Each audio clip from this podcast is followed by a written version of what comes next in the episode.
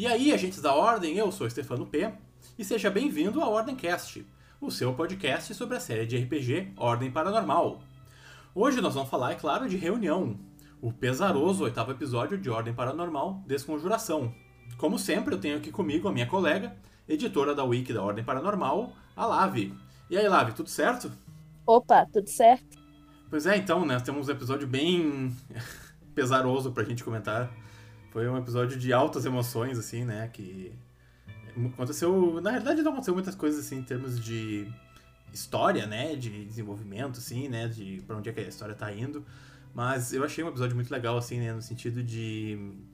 Uh, as consequências do que aconteceu, né? Nessa metade da temporada até agora.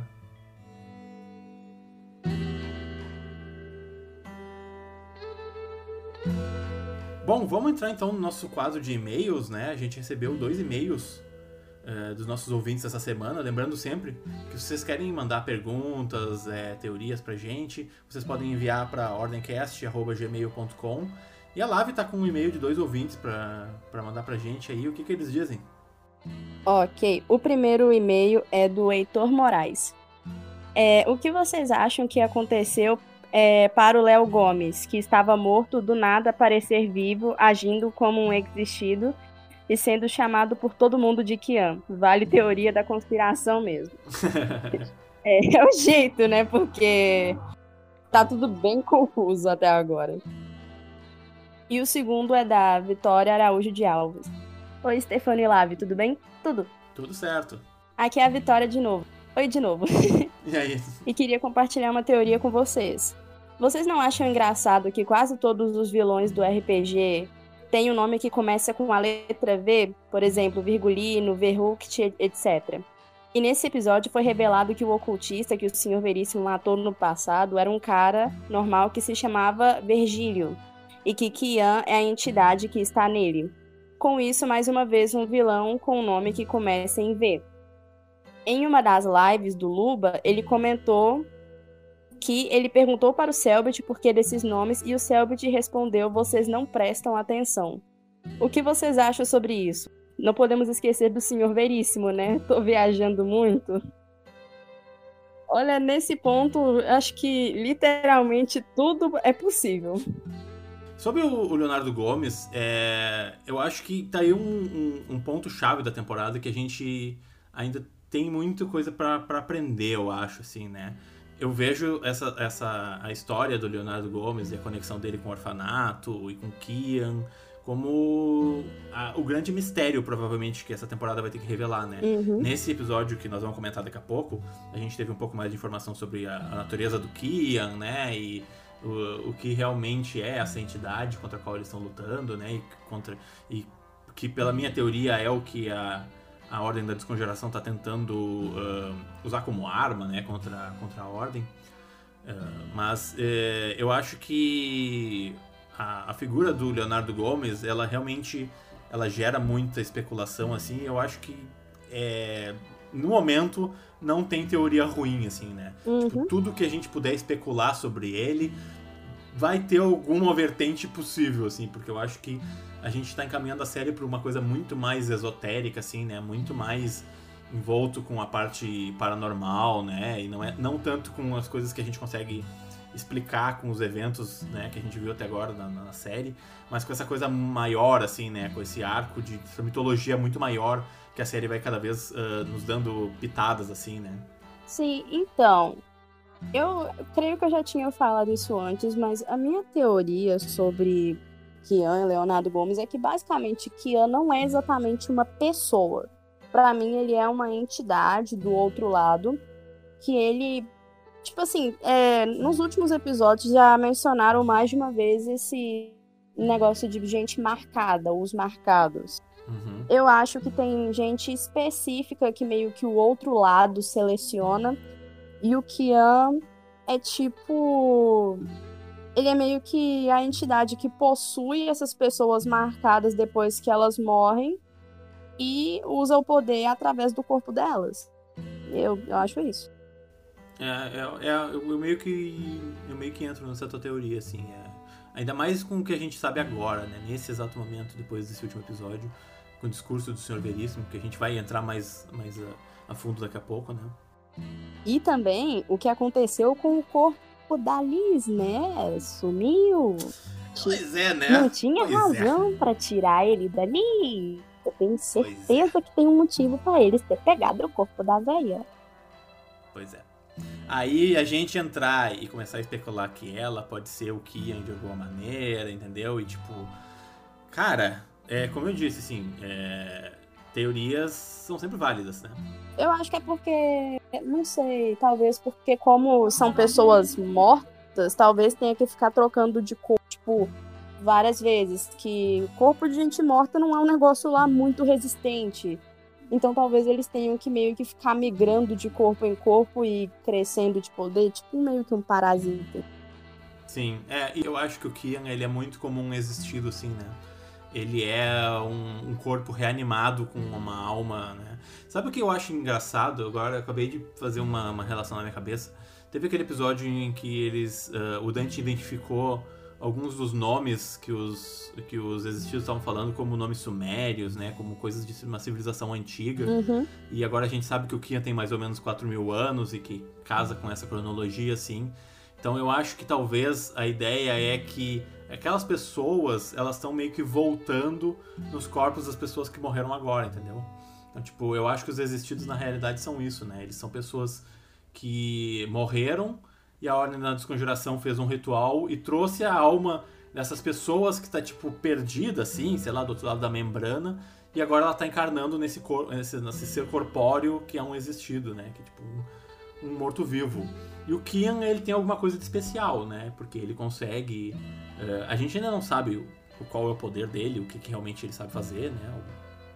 Qual que é realmente a. a por que, que o Gal quer tanto o Kian, né? E quer, quer ter ele tanto por perto. A gente ainda não, não, não descobriu isso, mas a minha teoria vai meio que nesse sentido, assim, né? De que essas almas antigas, né?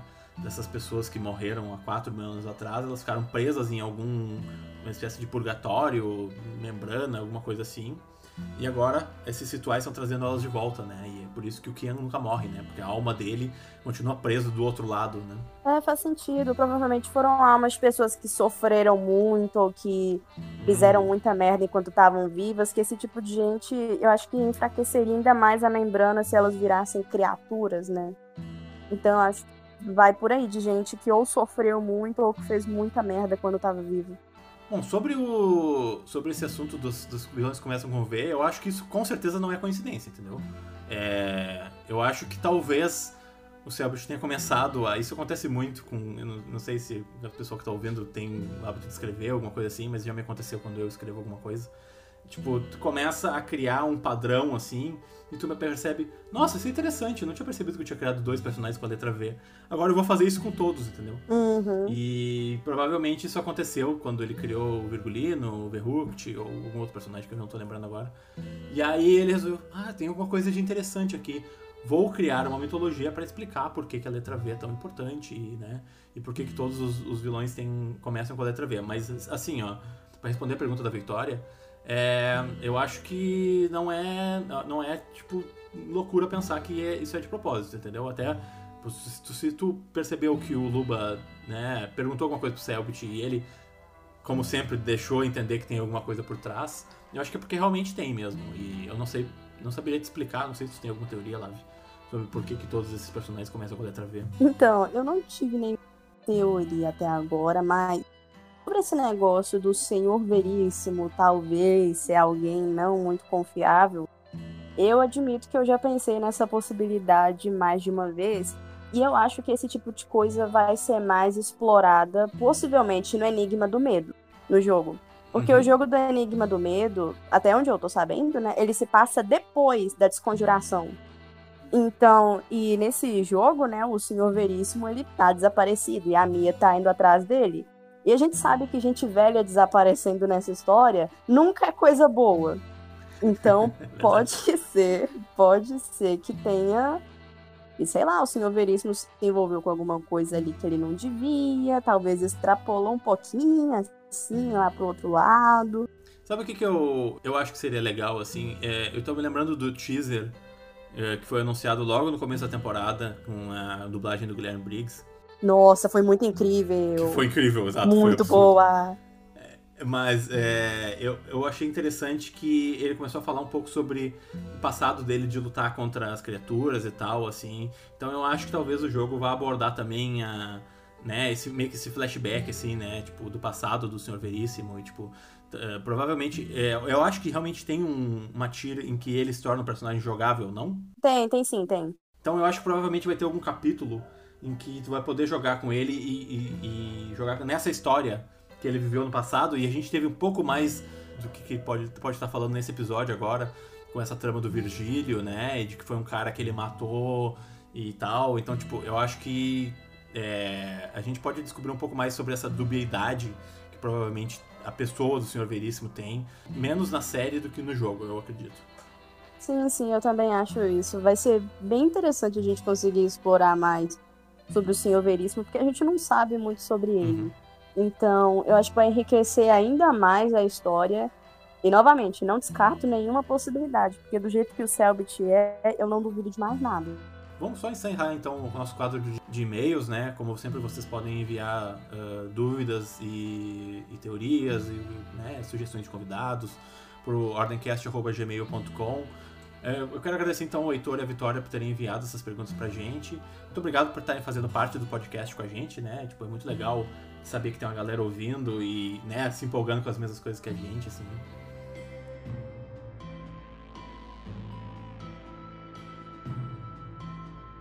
Bom, vamos entrar na discussão do episódio então, né? O episódio começou com os personagens presos nas, nas, nas celas, né, do orfanato. E o, a Eren e o Fernando chegando para resgatar eles. Mas antes disso, a gente teve, em primeiro lugar, eu quero a tua opinião sobre a novo visual do Kaiser, né? A gente teve uma finalmente a arte mostrando como é que ele ficou depois da queimadura. e eu, inclusive, já vou avisar que eu tenho uma opinião meio polêmica sobre, sobre isso. Mas o que, que tu achou do, do visual do Kaiser pós-queimadura? Ah, cara, então. Eu gosto dele, eu continuo gostando dele. Eu... Sei lá, tipo o visual dele, a cicatriz lembra o pai, então é uma é uma parte emocional muito forte. E eu admito que eu sempre quis ver o Kaiser de cabelo curto e eu, agora eu vi. Tô satisfeita. Eu, eu gostei, achei que ele ficou descolado. Pois é, eu, eu, eu sempre achei, desde o do, do Segredo da Floresta, que o que faz o Kaiser. Nossa, isso vai ser muito resolucionista, mas tudo bem. Eu sempre achei que o que faz o Kaiser é o cabelo, né? E eu achei. Eu, eu, sempre gostei do cabelo do Kaiser, assim, e ver ele com o cabelo um pouquinho mais curto me perdeu um pouco da magia do personagem, assim, muito superficial essa, essa minha opinião, mas sei lá, foi meio que o que eu senti, assim. Não, tipo, eu, eu entendo, eu fiquei um pouquinho surpresa na hora também, porque eu também estava acostumada com o cabelo comprido dele. Mas, ah, sei lá, cara, eu acho que foi uma mudança, foi uma mudança interessante. Aconteceu o que aconteceu com ele, então, sei lá, eu. Até porque seria muito estranho se ele tivesse queimado a cara e não tivesse queimado o cabelo. Então, sei lá, tipo, pra mim tá ótimo. Ele pode ficar careca que eu vou continuar gostando dele. ah, eu não sei se eu consigo lidar com um Kaiser careca. Acho demais pro meu emocional. É, enquanto ele estiver vivo, tá ótimo. É, mas então, logo depois dessa cena, teve a, a chegada finalmente do Bruno, né? A gente teve que meio que a primeira participação, né, do, realmente do Bruno e do Kaiser na mesma, na mesma cena, assim, tipo... Qual foi também que tua impressão dessa, dessa cena? Uh, o que, que tu acha que vai ser uh, dessa dinâmica pro, pro restante da série agora? É, a gente viu é, desde quando o Kaiser descobriu que o Bruno falou sobre o Bruno, né, e tal. E o Kaiser também estava preocupado com o Bruno e que queria ver ele. Mas do jeito que a situação estava indo, como ele estava envolvido com o orfanato também, a primeira coisa que eu pensei é que essa amizade, infelizmente, morreu. Eles estão percorrendo caminhos bem diferentes agora. E agora, assim, não importa o tanto que o Kaiser se, é, se importa né, com o Bruno, eles estão percorrendo caminhos diferentes, eles estão em outro lugar, eles estão. Eles são literalmente inimigos, né? Eles estão combatendo em lados opostos. Então eu acho que foi uma cena muito intensa, porque eu sinto de verdade que eles eram queridos um pro outro, que eles realmente tiveram uma amizade muito legal. Só que agora não, não dá mais certo. Agora o Kaiser sente muito ódio pelo Bruno e o Bruno acha que ele é fraco. Então é uma cena pesadinha, é uma cena triste. É, foi bem, foi bem é, bizarro de ver assim, né? Tipo, é, com tudo que o Kaiser já perdeu, de perder ainda mais essa outra coisa, né? Essa outra âncora que ele tinha, que era o melhor amigo dele de infância. É, a sorte dele é que ele tem essa, essas pessoas ao lado dele agora, né? Ele tem o Arthur, tem o Joey. Porque realmente ele ia ficar completamente agora sem os pais, sem ele não tem mais nada, né? É. Ele ao, ao longo desse RPG ele perdeu, ele perdeu tudo, né? Até o cabelo.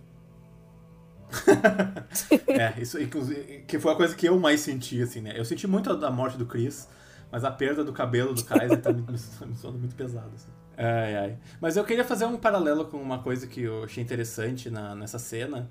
E é, eu, eu, me lembrei do, de uma outra série, que é Lost, que tinha muito essa jogada de preto e branco, assim, né? De dois lados opostos estarem brigando, assim duas entidades uh, meio que com, jogando com a vida das pessoas, assim, né? Que na verdade a grande trama de, de Lost era meio que a ilha como um cenário para essas entidades cósmicas estarem jogando, assim, que sendo isso interessante ou não para a série era o que era o que eles estão fazendo.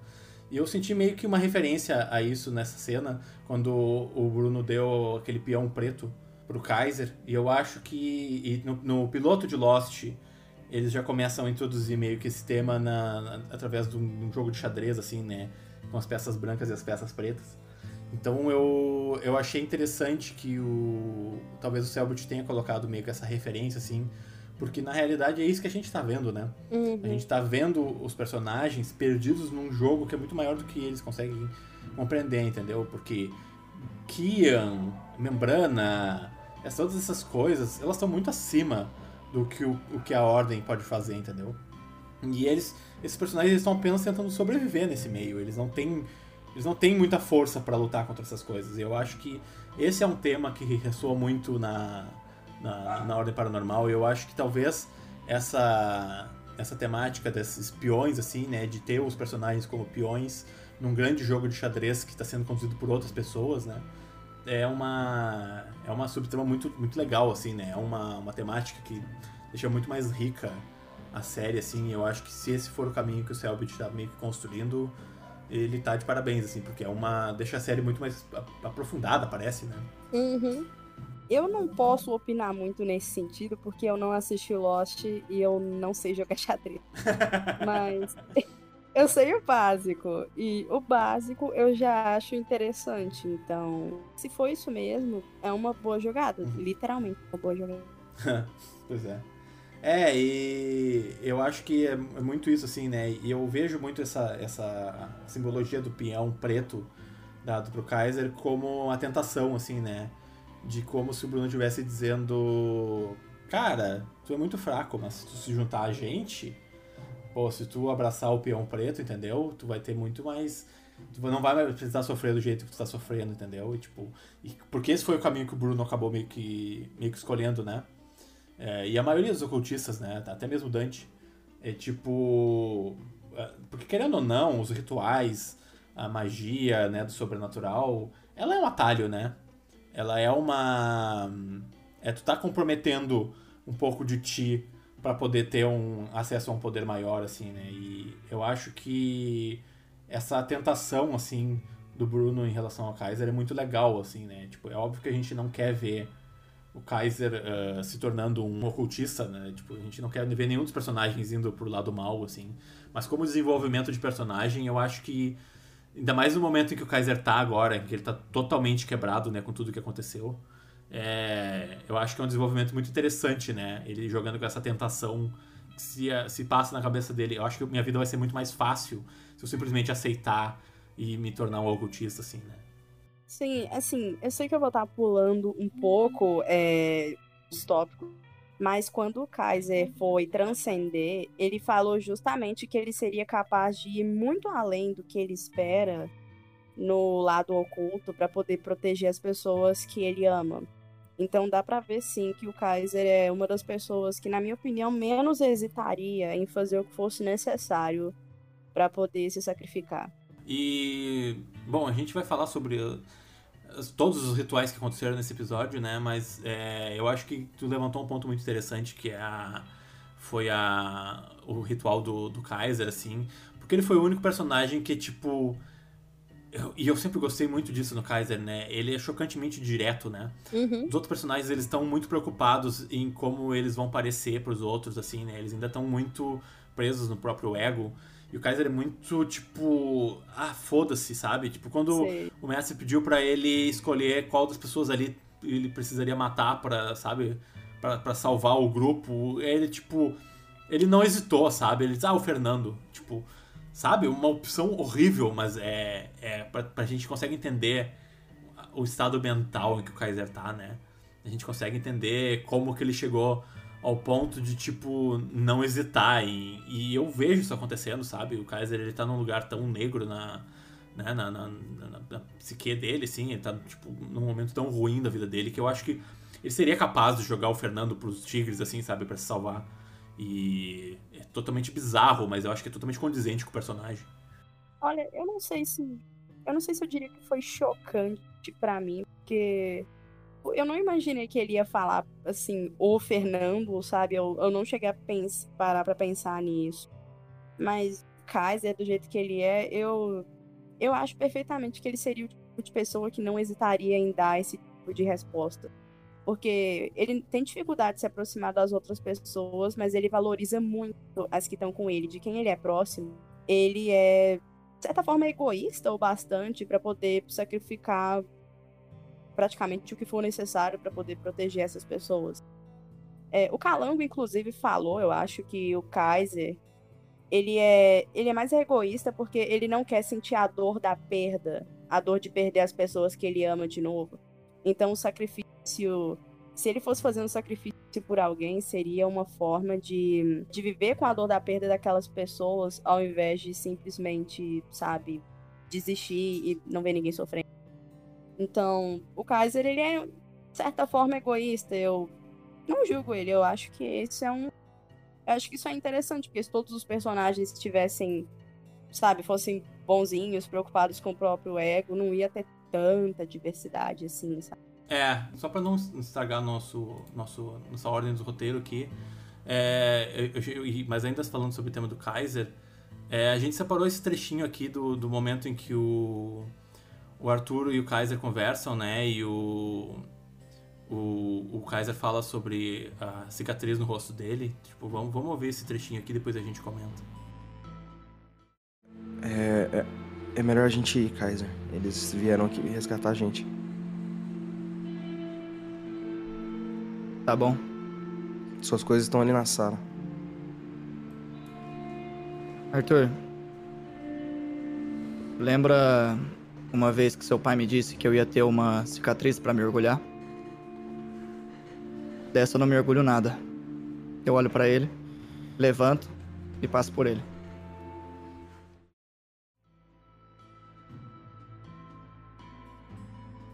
Uh, e aí, o que, que tu achou desse, desse momento dramático, assim, né? Nessa amizade que é praticamente a. Na minha opinião, é a maior amizade que tem ali, né? No grupo. É o Kaiser e o Arthur, né? Eles são muito, muito, muito unidos, né? Eles são uma dupla muito consistente, assim, né? E, tipo. Eu acho que o, esse momento encapsula um pouco disso, né? De, tipo, de como o Kaiser consegue se abrir com o Arthur a ponto de dizer uma coisa dessas, né? E, e, e ilustra bem os dois personagens, né? O Arthur vendo sempre as coisas pelo lado bom e tentando trazer algo de bom ali naquela situação horrível. E o Kaiser, né, no, no estado mental que ele tá, sem ver esperança nenhuma em lugar nenhum, né? Sim, então, é... esse negócio da cicatriz volta na antiga temporada, né? Que o Brulho disse isso. Vai parecer um pouquinho filosófico da minha parte, mas eu acho que quando você fala de cicatriz, você fala não necessariamente sobre o impacto físico em você, mas você está falando de como você lidou com ela. Você enxerga, ou pelo menos deveria enxergar, aquela cicatriz como meio que uma lembrança de que você sobreviveu a algo muito ruim. Pelo menos é o que deveria ser. Foi o que aconteceu com o Brulho. E eu acho que o Chris também era um pouco assim, porque ele passou por um bocado de coisa também. E depois disso ele tentou sempre se manter um cara alegre e tal. Só que o Kaiser, ele não tem esse otimismo. Ele, ele sempre foi. Desde o começo eu sempre senti ele extremamente pessimista e agora ele tá em um dos piores momentos da vida dele. Então eu consigo entender perfeitamente bem o porquê que ele não consegue ser otimista e falar: Nossa, eu me orgulho muito dessa cicatriz porque eu sobrevivi a ela. Não, ele tá mal porque foi um, momento horrível. Ele quase morreu, ele perdeu a Liz, ele tá num momento horrível da vida dele. Então eu acho um bocado difícil, às vezes, você ter orgulho de uma coisa que te causou tanto sofrimento. É, eu concordo. Vamos falar então um pouco de. Eu acho que a gente não pode deixar de falar sobre a espada, né? Uh, do Joey foi um item tão debatido nesse episódio e então, é, na minha opinião vai se tornar um, uma, um, um plot chave né, para essa temporada. Eu acho que, como na minha, na minha teoria de que a Liz ainda tem muito para acrescentar na série de alguma maneira, né?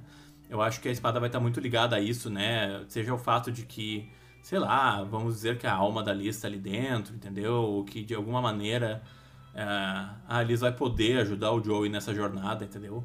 Seja metaforicamente ou não. Mas é, eu achei muito legal, assim, né? A, a cena em que, inclusive, era a arte do episódio, né? Era a espada cravada no, no pátio da, do orfanato.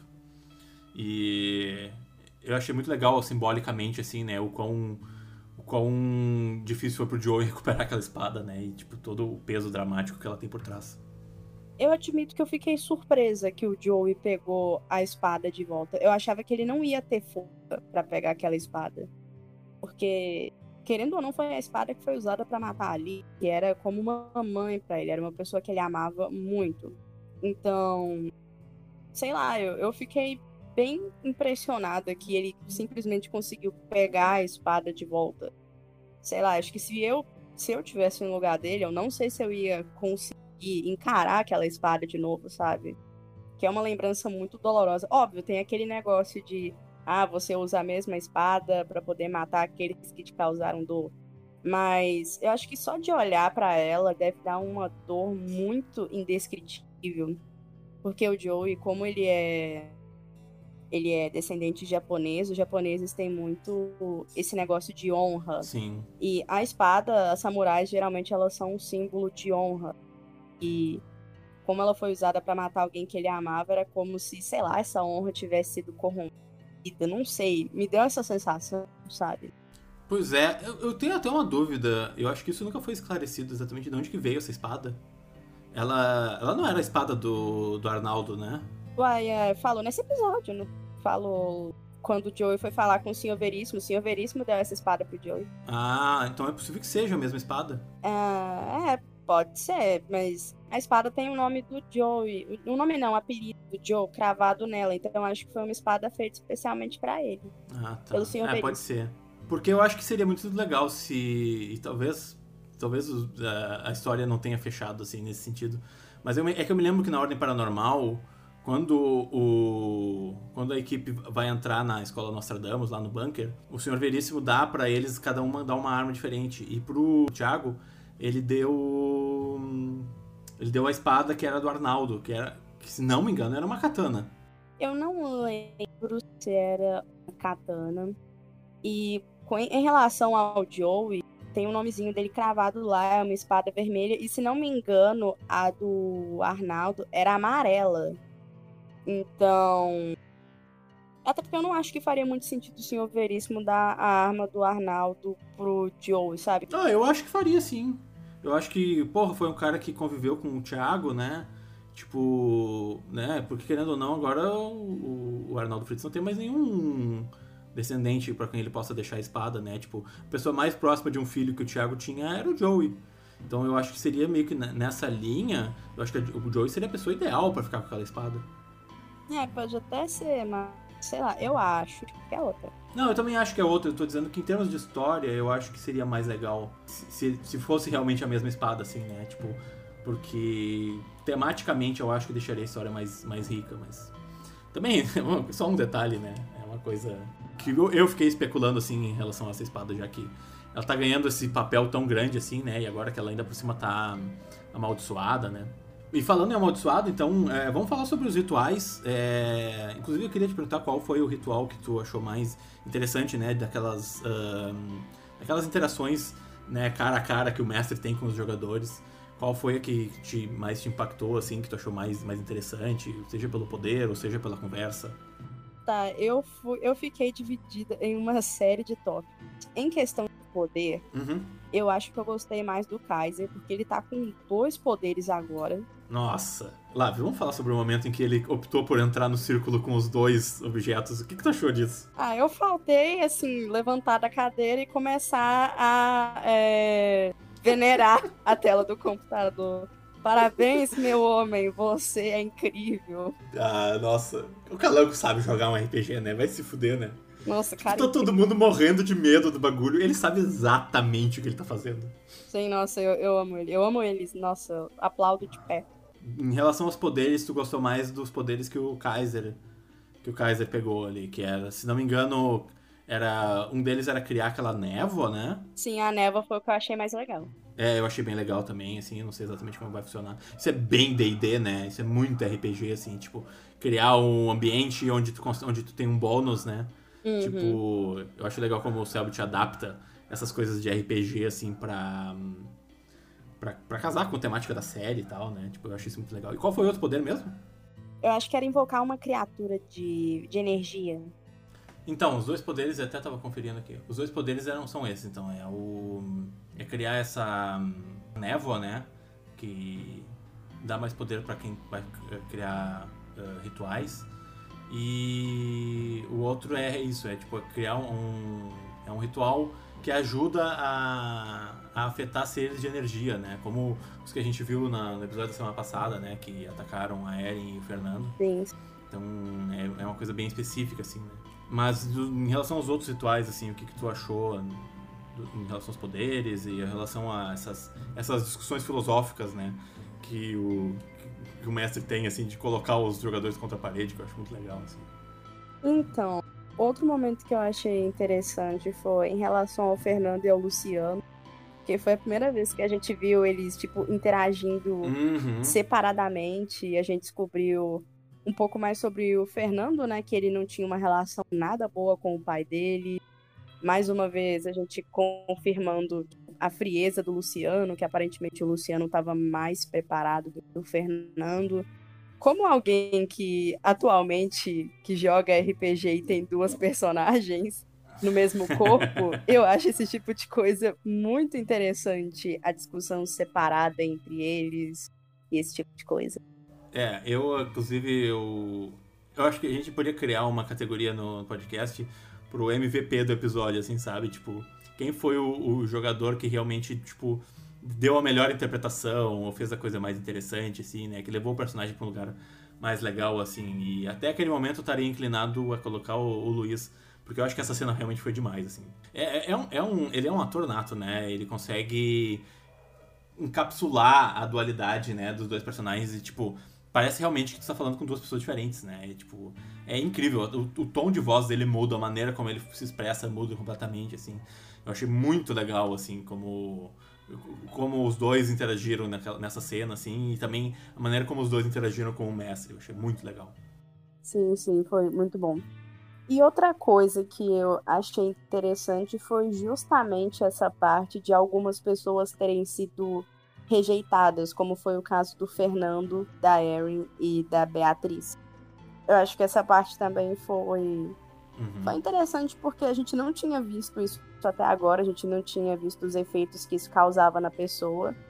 E a gente viu que, infelizmente, não é todo mundo ali que conseguiu ficar mais forte, né? Então, isso é um problema. É, e aí entra um pouco de metagaming, assim, porque eu acho que a maior parte do público já entendeu como é que funciona o, processo de transcender, né? Tu tem que estar num certo nível e depende do item que tu tá usando, né? Então eu acho que de agora em diante eles vão tomar mais cuidado antes de simplesmente pegar e transcender do nada, assim. Eu acho que a Agatha vai se tornar um personagem muito importante nesse sentido, assim, né? E. Porque, na realidade, o Dante sabe muito e dá pra ver que o Hakim entende pra caralho do sistema, mas ele, né, ele, apesar do que dizem, ele não é Deus, né? A, a única pessoa que pode dar uma uma palavra final sobre esses assuntos é um personagem do mestre, né? É a Agatha. Tipo, é a personagem que entende de rituais. Então, se eu fosse os jogadores, assim que eu pegasse um ritual amaldiçoado, um, um objeto amaldiçoado, eu iria até a Agatha e eu, tipo, diria pra ela, ah, o que, que tu acha? Será que eu consigo fazer? E aí, nesse espaço, o Selbit vai dizer se tu consegue ou não, sabe? Uhum. Tem que tomar cuidado ao transcender. Todo mundo balançando os bracinhos ao ouvir transcender. Foi isso que eu pensei. Eu não consigo não balançar os bracinhos. Eu estou amaldiçoada. Então, é... ah, eu queria, eu queria falar sobre um assunto. É... Mais uma coisa também de mestre que, que, eu, que eu observo, assim, que foi o momento em que eles iam sair do orfanato, decidir o que, que eles iam fazer.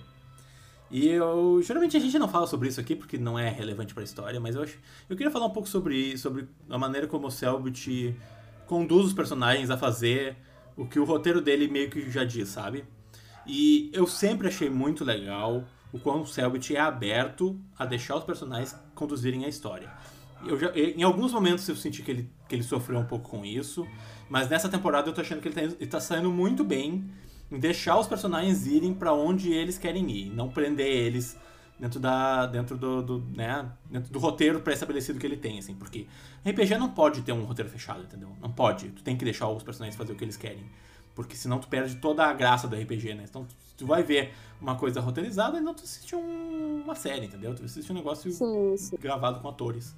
É, a graça do RPG é não saber o que, que vai acontecer, ninguém saber o que vai acontecer, inclusive o mestre. É por isso que é muito complicado para uma pessoa ser mestre. Não é qualquer um Uhum. que consegue mestrear uma história, porque, óbvio, você tem que ter mais ou menos uma noção de para qual caminho você vai, mas você tem que ter a noção de que depende dos personagens, é a maior parte das escolhas, né, que vai acontecer ali, os caminhos que eles vão tomar, o que eles vão fazer, Sim. e depende principalmente da sorte. E o mestre, ele tem que ter uma malemolência, digamos assim, Uhum. Pra poder driblar qualquer situação que aparecer ali. Ele tem que estar preparado pra qualquer coisa, qualquer coisa que ele também não prevê. Então, pra ser mestre, você tem que ter uma estabilidade emocional gigantesca, porque eu, por exemplo, eu eu 0% conseguiria ser mestre. Muita pressão.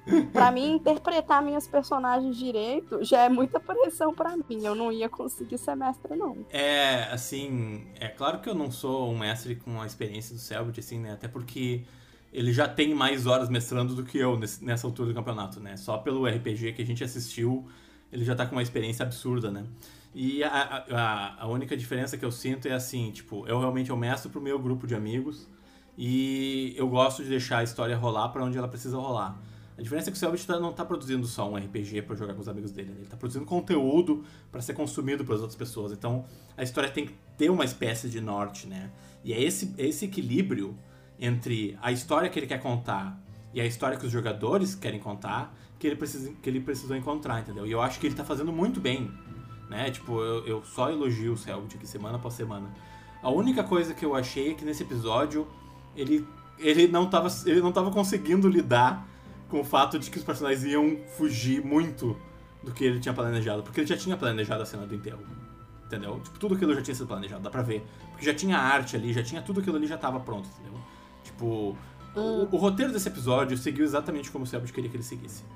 E os personagens estavam ah, lutando pra não seguir, e eu acho que ele, ele falhou em comunicar de uma maneira que fizesse sentido dentro da história e não do Selbit falando pros jogadores, olha, façam isso que eu tô falando que vai ser, vai, ser melhor pra mim, sabe?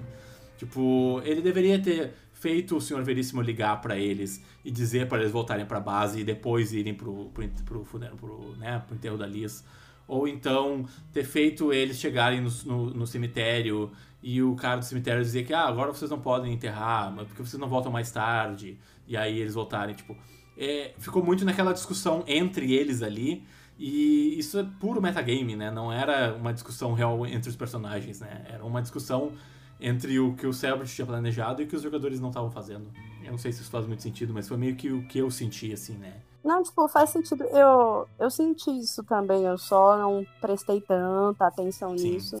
Mas deu para sentir isso também da forma que o Selby estava falando, tipo assim, hum, faz isso depois, faz isso agora. É, vamos avançar então para quando eles já chegaram na base, né? Depois de toda essa discussão. É, eu queria tocar o trechinho aqui do, do, momento que mais me impactou. Teve dois momentos que me impactaram muito nesse episódio, mas esse foi o primeiro, assim, que, tipo, realmente, tipo, nossa, me, me balançou. Que foi a, a conversa entre o Joe e o Sr. Veríssimo na sala dele, né? Uh, assim que o, que o. Quando o Joey uh, fala sobre toda a culpa que ele tá carregando, né? E, e, e, mais uma vez conectando com a história da espada. Vamos, vamos ver esse, esse áudio.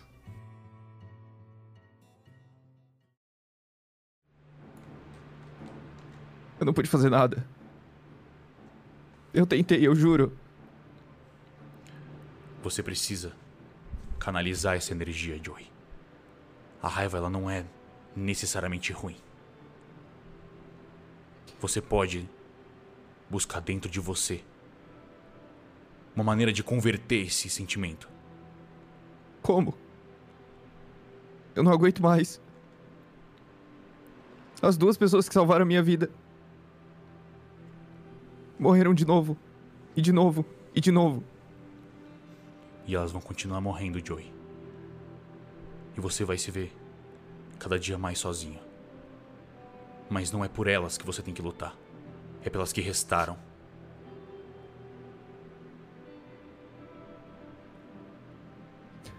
É buscar dentro de você, Joey.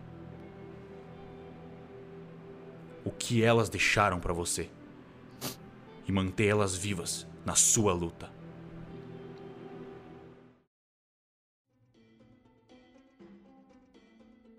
Que eu queria falar sobre, sobre, essa, sobre essa cena é, primeiro, eu, eu né, eu, quando eu falei sobre o MVP do episódio e que para mim, naquele momento, o, o Luiz é, tinha para mim carregado a maior carga emocional, assim, digamos assim.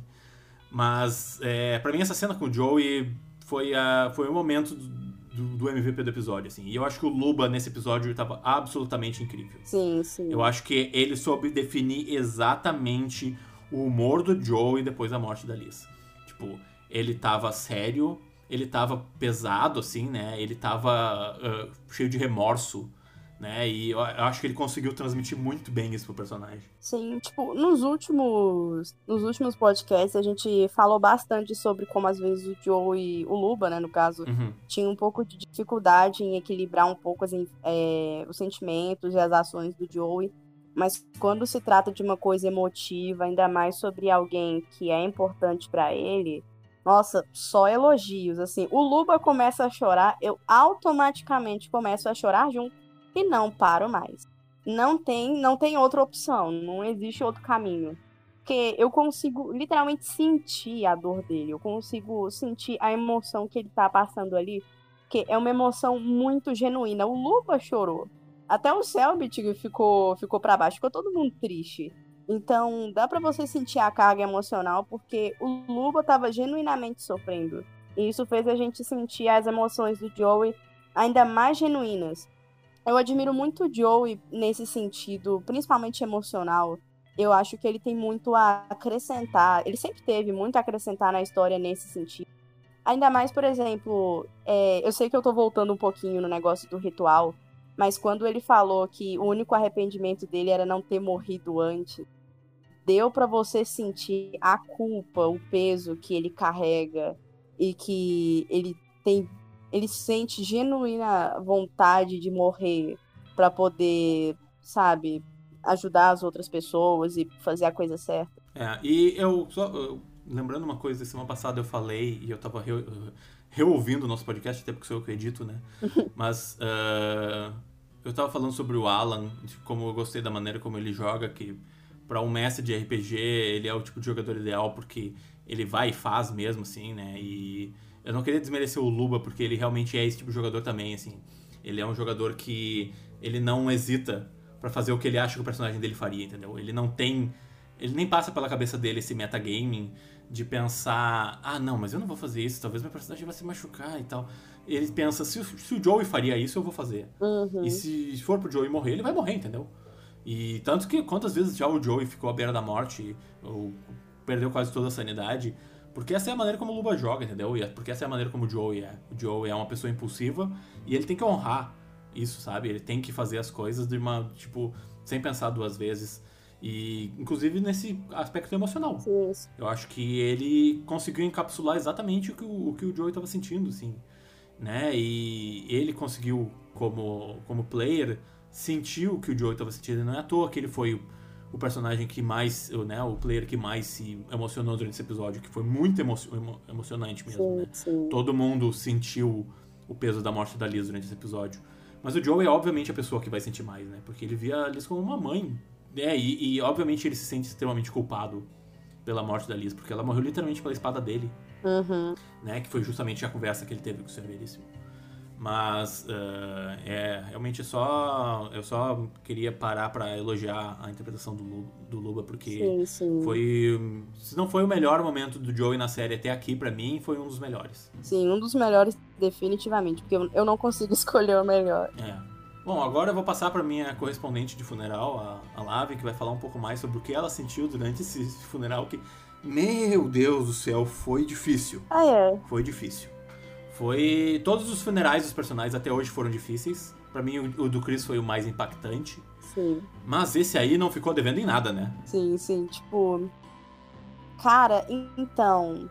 Que nem eu, eu tinha falado antes, a Liz ela ganhou uma importância emocional pra mim bem mais no episódio que ela apareceu. Uhum. E, sinceramente, a ficha não tinha realmente caído de verdade até o momento do enterro. Geralmente a minha ficha só cai de que o personagem morreu quando tá tendo o enterro dele. E, cara, assim. Nossa, eu me senti assim muito mal. Eu senti como se eu tivesse lá. E, cara, eu, que nem eu falei, eu, eu, eu tava chorando baixinho desde o começo do enterro. Aí foi só o Luba começar a chorar que eu comecei a chorar de verdade. Quando ele falou que agradecia a Alice por ter sido uma mãe pra ele. Que o, o Kaiser falou, deixou a foto e de- falou que ia esquentar e essas coisas. Sei lá, tudo. Até, até o momento antes do enterro que o Joey mostrou o vídeo da Alice tentando pegar o dardo. Tudo isso é como se viesse tipo, um monte de flashbacks na sua cabeça de todos os momentos que a personagem teve. E aí você tá vendo o fim dela ali, você tá pensando, cara, acabou, literalmente, É. acabou. Ela se foi. E querendo ou não, é uma, é uma perda muito grande, porque a Liz era uma personagem muito importante pra história, ela foi uma excelente personagem. Por mais que eu tenha demorado um pouco a perceber isso de verdade, de verdade mesmo. E todo o momento foi muito emotivo pra mim. Principalmente, eu queria destacar um Hum. que foi o, o discurso da Agatha. Sem querer desmerecer, tipo, os outros, os outros também foram muito bons. Mas, por exemplo, a Agatha, desde o momento que ela ficou estranha quando descobriu da morte da Liz, eu fiquei surpresa. Porque eu, eu já falei antes, eu gosto da Agatha, eu gosto dela como personagem. E eu, eu sentia que ela não, tipo, odiava, odiava a Alice, tanto é que agora a Agatha tá trabalhando pra ordem, né? E se a Alice tivesse voltado com vida, as duas meio que iam ser aliadas. Então eu achava que a Agatha, tipo, tava mais de boa, mas eu não achei que ela ia sentir com a morte da Alice, e muito menos que ela ia se abrir tanto quanto ela se abriu no enterro dela, sabe? Pra mim, foi o melhor momento da Agatha até agora. Foi nesse momento que eu pensei, sim, eu amo a Agatha e é oficial. A Agatha está no meu coração. É, e só pra ilustrar isso, então, vamos, vamos tocar esse, esse momentinho aqui pra galera se lembrar um pouco, né, da, do discurso que a Agatha deu no enterro.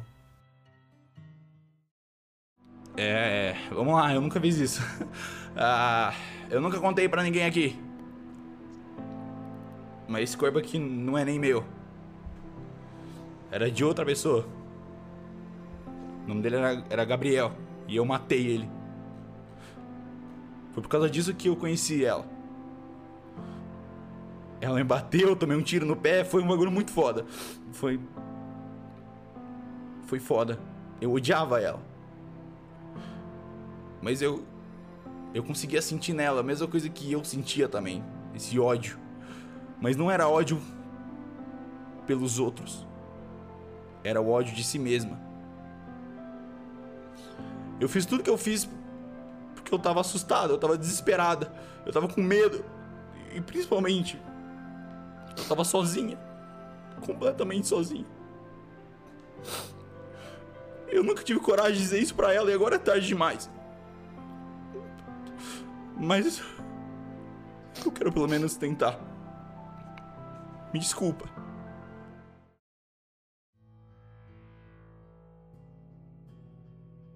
Uh, vou te falar o que eu queria falar sobre esse momento. É, a gente também sempre elogia os players, né? Mas eu acho que foi um momento incrível de interpretação do Selbit. É, dá pra ver que a Agatha é um personagem que ele tem muito próximo do coração dele, assim, e, tipo, é obviamente um dos personagens que ele mais gosta na série, né? E, e é, tanto por, né, pelo fato de ela estar tanto tempo, né, desde, desde a primeira temporada, de ter esse, essa dualidade tão grande, né? Ela é um dos personagens mais complexos que a gente tem na série, né? Ela, ela é literalmente um vilão que tá numa espécie de arco de redenção agora, né? Eu não tinha meio que, eu para falar a verdade, eu não tinha percebido que era isso que estava acontecendo, mas agora já tá bem claro, né, que ela é uma, uma pessoa muito torturada, né? Por tudo que ela por tudo que ela fez e foi isso que justamente que ela estava falando, né? Sobre o fato de ela ter matado o Gabriel e de ter né, uh, feito todas essas coisas horríveis que ela fez, porque ela estava se sentindo perdida na vida, né? E a gente sabe que a vida dela não foi fácil. Sim. Mas eu achei muito muito legal como o Selbit conseguiu encapsular toda a, a, dor da Agatha, né? E no fim, ela estava falando sobre a morte da Liz, mas ela estava falando sobre ela, né? Ela estava falando sobre a experiência que ela teve durante esse ano, né? E tipo. Uh, e, e, claro, lembrando, né, de que a, a Liz estava lá junto com ela na primeira temporada, da maneira como elas se encontraram. E isso foi, uma, um, foi um tema ao longo de todo o funeral, foi a, a dualidade da Liz, né? ela não era uma pessoa fácil de conviver, ela não era uma pessoa uh, emocionalmente estável, ela era uma pessoa muito difícil, né? Mas ela era uma pessoa muito eficiente e ela era uma pessoa que, quando ela gostava das pessoas, ela gostava muito, né? Sim. E eu gostei que todos os discursos foram meio que acrescentando esses diferentes lados da Liz, né? E, tipo, eu acho que foi muito mais justo pra personagem do que se eles simplesmente tivessem feito um discurso exaltando o quão ela era uma gente incrível e como ela era uma pessoa maravilhosa. Porque ela não era, né? Ela era uma pessoa muito falha, né? Eu acho que torna tudo muito mais humano quando você sabe exaltar não só as qualidades da pessoa, mas também consegue reconhecer que os defeitos faziam parte dela. Porque ali tinha vários defeitos, ela era, ela era meio cabeça dura, ela, ela era muito cética e muito metódica, mas isso fazia parte de quem ela era. Isso é, era parte da Elizabeth. Isso era parte do que tornava a personagem dela tão especial. E eu achei que foi muito bom é, relembrar a personagem que, que ela já foi. E eu também comecei a pensar, tipo, eu queria muito ter visto. Eu sinceramente queria. Nesse momento eu desejei mais uma vez, ainda mais depois do discurso da Agatha, eu desejei que a Ali tivesse sobrevivido. Eu desejei de novo. Porque eu queria que a relação dela tivesse sido melhor, sabe? Eu acho que se elas tivessem tido mais tempo de convivência, elas podiam talvez não ter sido, sabe, melhores amigas, mas elas podiam ter tido uma relação muito boa. É, eu acho que a Agatha, se tem uma pessoa que poderia meio que perdoar ela pelo que ela fez, seria sido a Liz, né? Sim, sim. Eu acho que o perdão da Liz para ela teria sido muito, muito impactante, muito, muito profundo. E eu acho que é por isso que ela ficou com essa coisa remoendo ela durante todo o episódio, né? Porque ela pensou o que, que poderia ter sido a vida dela, né? E a Liz fez, fez muito parte, né?